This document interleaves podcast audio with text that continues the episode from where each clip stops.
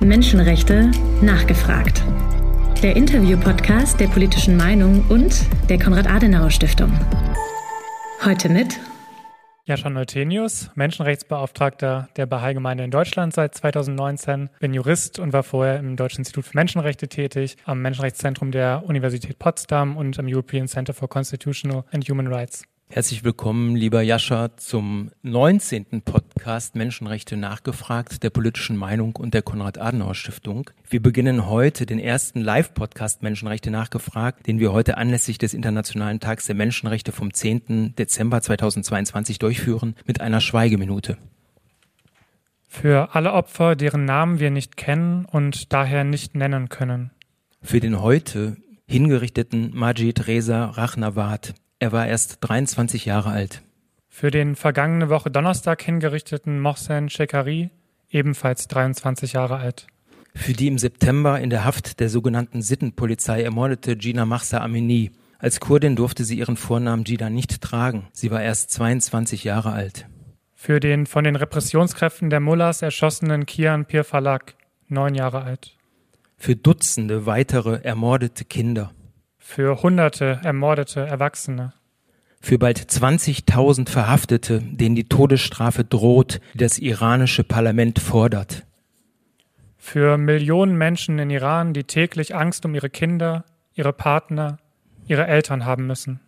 Für sechs Millionen Menschen aus dem Iran, die im Ausland leben, weil ihnen das Regime die Zukunft in der Heimat verbaut hat oder ihnen gar nach dem Leben trachtet. Für Millionen unterdrückte Iraner, egal ob Kurden, Aseris, Belutschen, Araber oder Perser. Für die verfolgten Bahai, Christen, Juden, Sunniten und alle anderen religiösen Gruppen in Iran.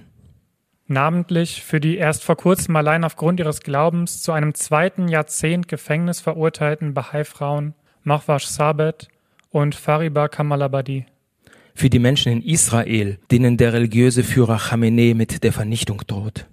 Für alle Menschen, die gegen diesen alltäglichen Terror des Regimes mutig aufstehen und brutal zum Schweigen gebracht werden. Für diese Menschen wollen wir nun eine Minute schweigen.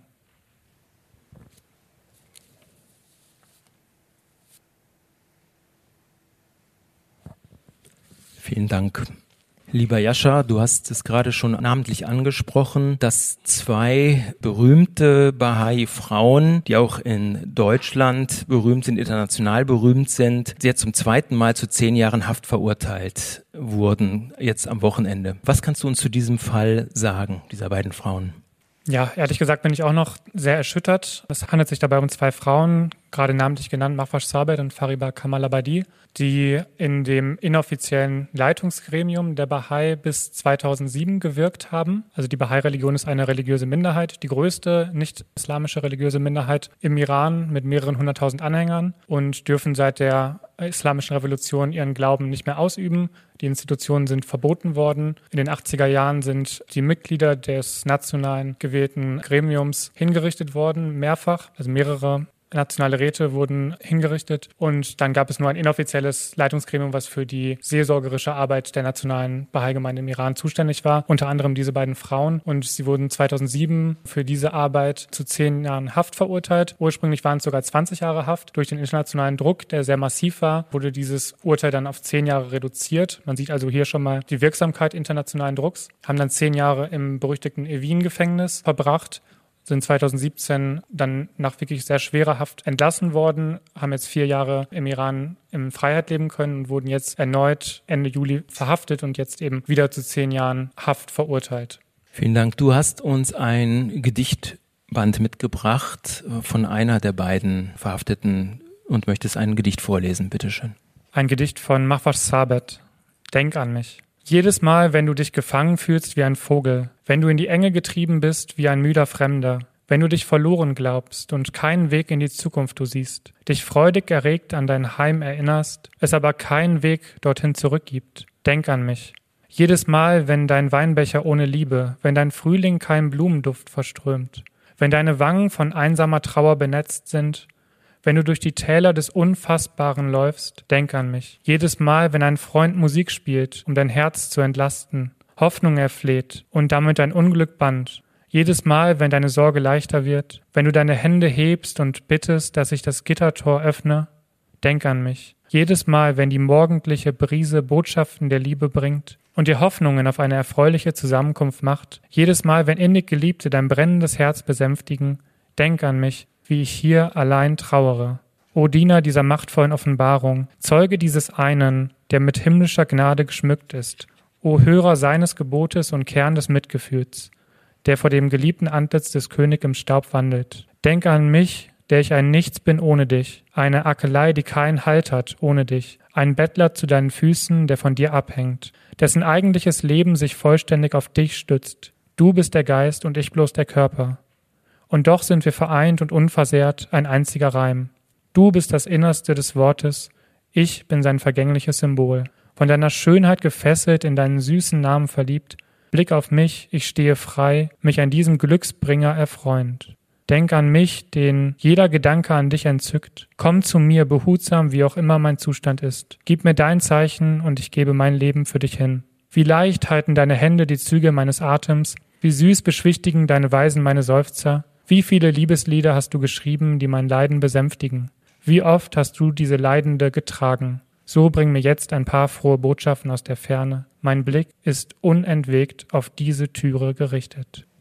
Vielen Dank. Das ist der 19. Podcast, den wir heute mit dir live aufnehmen. Und du hast mir vorhin gesagt, die 19 ist eine besondere Zahl bei dem Bahai. Was hat es damit auf sich? Ja, das stimmt tatsächlich. Also die Bahai-Religion ist ja eine eigenständige Religionsgemeinschaft, die unter anderem auch einen eigenen Kalender hat. Und das ist ein Sonnenkalender, das heißt 365 Tage. Und das Jahr der Bahai teilt sich in 19 Tage, äh 19 Monate, a 19 Tage. Wenn man schnell durchrechnet, kommt man auf 361 Tage. Da bleiben vier Tage, die zwischengeschaltete Tage des Schenkens und des Gebens sind. Und das Neujahrsfest ist am 21. März, das persische Norus-Fest, feiern auch die Bahai.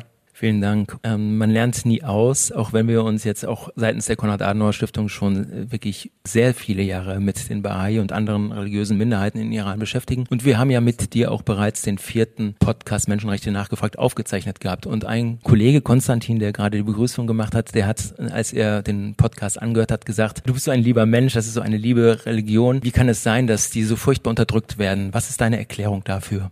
Ja, man muss zunächst sagen, dass die Bahai-Minderheit natürlich nicht die einzige Minderheit, die im Iran verfolgt wird, aber in der ähm, Systematik und der Grausamkeit dieser Verfolgung ist es schon einmalig. Es ist eine Religionsgemeinschaft, die nach dem Islam entstanden ist und die Verfassung der Islamischen Republik gewährt Religionsfreiheit nur für Christen, Juden und Zoroastrier. Das steht ausdrücklich in der Verfassung. Alle anderen Religionsgemeinschaften haben keinerlei Schutz und das zeigt sich im Leben der Bahai wirklich von der Wiege bis ins Grab und darüber hinaus. So hat es Professor Heiner Bielefeld, ehemaliger UN-Sonderberichterstatter für Religionsfreiheit, bezeichnet, weil die Bahai schon in der Schule diskriminiert werden, in den Schulbüchern schon verleumdet werden. Sie dürfen dann grundsätzlich nicht an Universitäten studieren. Es gibt ein Berufsverbot im öffentlichen Sektor, auch im Privatsektor können sie kaum arbeiten. Sie werden regelmäßig inhaftiert. Es gibt Strafurteile ohne irgendwelche Begründung. Es wird dann immer behauptet, sie wären alle Spione für Israel, ohne irgendwelche Beweise dafür vorzulegen. Und dann werden sogar noch die Friedhöfe Friedhöfe geschändet. Also selbst wenn sie dann beigesetzt sind, finden sie keinen Frieden im Iran. Und es betrifft eben Dutzende, hunderte Familien jederzeit. Also jetzt aktuell sind auch 90 Bahai entweder selbst inhaftiert oder auf Kaution nur mit Fußfesseln frei. Und hunderte, tausende weitere können jederzeit davon ausgehen, dass sie jederzeit inhaftiert werden. Wir haben jetzt anders als vor einigen Monaten, vor einem Dreivierteljahr, als wir gesprochen haben für den Podcast, haben wir jetzt eine sehr, sehr andere Situation im Iran. Viele sprechen von revolutionären Bewegungen. Was bedeutet das für die Bahai? Also die Situation in solchen Sondersituationen ist eigentlich für Minderheiten immer die, dass sie als Sündenbocke herhalten müssen. Das bemerken die Bahai jetzt in den letzten Monaten dass über 320 individuelle Bahai von Verfolgungsmaßnahmen bedroht sind. Also sie werden entweder inhaftiert oder wurden jetzt vorgeladen vor Gericht und es wird dann immer so getan, als, wären, als wäre diese Gruppe dann diejenige, die zu diesen Protesten anstiftet, wofür es natürlich auch keinerlei Beweise gibt. Es wurden jetzt sogar Beweismittel gefälscht vor kurzem. Also in, einer, in einem Kindergarten wurden die Kindergärtner aufgefordert, in einem Video des Nachrichtendienstes zu sagen, dass sie von Bahai Informationsbroschüren bekommen haben, die sie den Kindern vorlegen sollten, dass sie also quasi den Bahai-Glauben den Kindern vortragen sollen, wofür es auch keinerlei Beweise gibt. Und also es werden sogar jetzt schon Beweismittel vom Regime gefälscht extra. Wir haben ja anders als noch vor vielen Jahren bei anderen Protesten tagtäglich neue Informationen auch, wie sich die Proteste im Iran entwickeln. Wir werden auch heute über die Streiks, landesweiten Streiks und so weiter sprechen. Aber was man kaum hört, ist die Lage der religiösen Minderheiten und explizit der Bahai. Wie erklärst du dir, dass unsere Medien darüber praktisch schweigen? Also ich kann mir vorstellen, dass das Thema recht komplex ist und für viele Journalisten vielleicht auch nicht so leicht zu greifen, weil die Bahai-Gemeinde, auch wenn sie eine weltweit verbreitete Religionsgemeinschaft ist, auch in Deutschland mehrere tausend äh, Mitglieder hat und als Körperschaft des öffentlichen Rechts anerkannt ist, trotzdem für viele Journalisten nicht so bekannt ist und nicht so greifbar ist und man sich vielleicht der Dimension gar nicht so bewusst ist, also dass es sich da wirklich um die größte nicht-islamische Minderheit handelt, die systematisch verfolgt wird und nur aufgrund des internationalen Drucks bisher nicht ausgelöscht wurde. Also das ist schon eine, eine Dramatik, die wir, glaube ich, hier in Deutschland teilweise nicht so richtig einordnen können. Und dann ist eben die teilweise recht oberflächliche Berichterstattung vielleicht nicht in der Lage, das in dieser Dramatik abzubilden. Du bist ja in der Bahai-Gemeinde Deutschland für die Menschenrechte zuständig. Welche Informationen bekommst du über die aktuelle Situation der Bahai? Also wir bekommen unsere Informationen von unserem internationalen Kontaktbüro, das versucht, möglichst sichere Wege der Kommunikation direkt in den Iran aufrechtzuerhalten. Und dann eben die geprüften Informationen kommen dann von diesem internationalen Kontaktbüro direkt zu mir in unser Hauptstadtbüro. Und solche Büros, wie ich es hier in Berlin leite, gibt es überall auf der Welt in verschiedenen Ländern, damit Regierungen, Journalisten und die Zivilgesellschaft über diese systematischen Menschenrechtsverletzungen aufgeklärt werden und möglichst auch ins Handeln kommen wird denn in der aktuellen Situation, wo auch die iranischen Exilmedien äh, ganz stark als Nachrichtenquelle herangezogen werden, wird das Thema der Bahai, die Situation der Bahai äh, in diesen Exilmedien beispielsweise stärker besprochen als vor den Unruhen und vor den revolutionären Bestrebungen?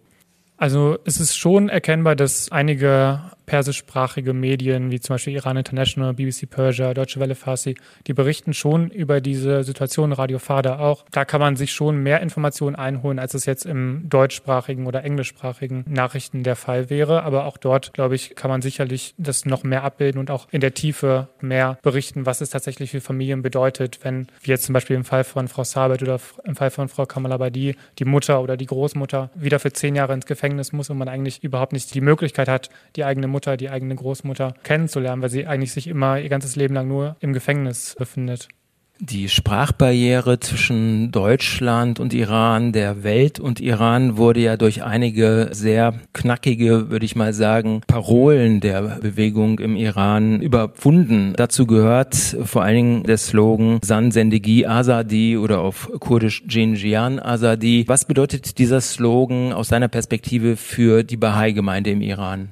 Ja, es sind drei sehr, sehr wichtige Begriffe und Konzepte für die Bahai. Also wenn wir mit San, Frau anfangen, dann ist es eines der zentralen Anliegen, die schon in den Offenbarungsschriften Bahai enthalten ist, die Rolle der Frau auf die gleiche Stufe wie die Rolle des Mannes zu heben, also eine vollständige Gleichstellung der Geschlechter zu haben. Auch einer der Gründe, warum die Bahai äh, verfolgt werden, weil natürlich das Regime nicht darauf aus ist, die Rolle der Frau zu verbessern. Und wenn jetzt eine Minderheit das so deutlich fordert, dann wird sie natürlich da auch ins Visier des Regimes genommen. Sendegi Leben ist für mich persönlich auch wichtig. Ich habe auch im Deutschen Institut für Menschenrechte das Recht auf Leben in einer allgemeinen Bemerkung des UN-Menschenrechtsausschusses thematisiert, wo es um dieses Recht auf Leben aus Artikel 6 UN-Zivilpakt geht und wo ganz ausdrücklich gesagt wird, wenn es überhaupt eine Todesstrafe geben kann in einem Land, dann nur für vorsätzliche Tötungsdelikte und wenn es in einem ordnungsgemäßen Verfahren festgestellt wurde. Wir haben jetzt im Iran heute das zweite Todesurteil das zweite verhängte Todesurteil in den Nachrichten gelesen. Beim ersten Todesurteil haben wir gehört, es wurde alleine wegen Straßensperrung und einer Verletzung durch ein Messer wurde das ausgesprochen. Das ist natürlich kein Grund, wofür man ein Todesurteil verhängen darf und kann. deswegen ist es natürlich ein eindeutiger Völkerrechtsverstoß, ein gravierender Völkerrechtsverstoß, weil der Iran eben auch diesen UN-Zivilpakt ratifiziert hat. Also insofern Leben auch ein ganz wichtiges Thema. Und das Thema Freiheit, Azadi ist aus einer Bahai-Perspektive auch nochmal sehr spannend, weil das Wahrzeichen des Iran, was man immer wieder sieht, dieser Azadi-Turm,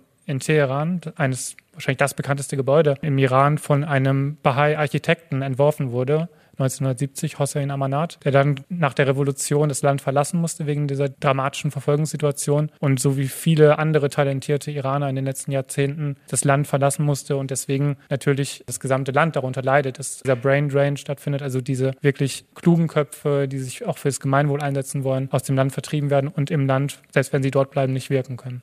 Welche Rolle spielt das Thema Religionsfreiheit deiner Erkenntnis nach für die aktuelle Situation im Iran, für die Protestbewegung, für die revolutionäre Bewegung? Also wenn jetzt gerade auf den Straßen Freiheit gefordert wird, also die gefordert wird, dann ist das natürlich eine Forderung, die alle Iraner betrifft und die allen Iranern letztlich zugutekommen soll. Und ich glaube, man merkt bei diesen aktuellen Protesten auch im Gegensatz zu vorherigen Protesten, dass es wirklich eine Einigkeit innerhalb der iranischen Bevölkerung gibt, dass dort nicht nur eine bestimmte Gruppe auf die Straße geht, sondern dass dort wirklich die Stimme des gesamten Volkes spricht und diese Freiheit fordert, die insbesondere auch religiösen und ethnischen Minderheiten ähm, zugutekommen würde. Wie siehst du, wir haben schon kurz über die Exilmedien auch gesprochen, aber wie siehst du insgesamt das Engagement der Diaspora aktuell auf den Demonstrationen, in, auch in Berlin, an denen ich teilgenommen habe, wurde beispielsweise äh, weder auf Plakaten noch in den Statements auf die Lage der Bahai hingewiesen. Was würdest du dazu sagen? Wie beurteilst du die Positionierung der Diaspora und des Exils, gerade was diese Thematik angeht? Ja, wir würden uns natürlich freuen, wenn bei diesen friedlichen Protesten die Lage der Bahai auch noch mehr in den Blick genommen würde. Ich kann mir vorstellen, dass es auch damit zusammenhängt, dass auch wir als internationale Bahai-Gemeinde in den letzten Wochen uns etwas zurückgehalten haben, diese ganzen Fälle zu thematisieren, weil natürlich jetzt gerade auch nicht nur die Bahai verfolgt werden, sondern die gesamte Bevölkerung unterdrückt wird und es da ja auch ein bisschen was mit Sensibilität zu tun hat, die eigenen Themen dann zu sehr in die Medien zu bringen. Deswegen haben wir jetzt auch tatsächlich die letzten Wochen etwas zurückgehalten. Aber jetzt aufgrund dieses extremen Falles mit diesen zehn Jahren Haft berichten wir natürlich wieder mehr über die Lage der Bahai und wünschen uns natürlich auch, dass die gesamte internationale Staatengemeinschaft, aber auch die internationale Zivilgesellschaft da ganz eindeutig fordert, dass diese Frauen nicht für zehn Jahre ins Gefängnis gehen dürfen, sondern freigelassen werden müssen und genauso wie andere Iraner in Freiheit ihr Leben führen sollten. Die EU hat heute Nachmittag das dritte Sanktionspaket gegen Iran erlassen, sind jetzt 164 Individuen und Entitäten auf der Sanktionsliste. Aus deiner Position, welche Rolle haben diese gezielten Sanktionen gegen iranische Verantwortliche für Menschenrechtsverletzungen? Ja, die Wirkung dieser gezielten Menschenrechtssanktionen ist ja die, dass die Betroffenen nicht nach Deutschland oder in die EU in dem Fall einreisen können und ihre Konten vor Ort gesperrt werden. Da muss man natürlich dann jeweils im Einzelfall schauen, ob das dadurch wirksam ist, dass sie überhaupt Konten hier haben oder überhaupt Einreisebestrebungen haben. Aber grundsätzlich ist es natürlich konsequent zu sagen, da sind Menschen, die unterdrücken ihre eigene Bevölkerung. Die möchten wir nicht einfach problemlos in unser Land ähm, einreisen lassen und hier auch noch ihre Konten führen lassen und dann ihren Kindern und ähm, Familienmitgliedern ermöglichen, dass sie hier auf ihre Kosten dann leben können sondern ja, dann eben zu sagen, gezielte Menschenrechtssanktionen treffen dann auch genau diese Personen, die davon betroffen sind, nicht wie die Wirtschaftssanktionen, die natürlich das gesamte Volk betreffen können. Und insofern sind sie natürlich sehr konsequent, diese Menschenrechtssanktionen.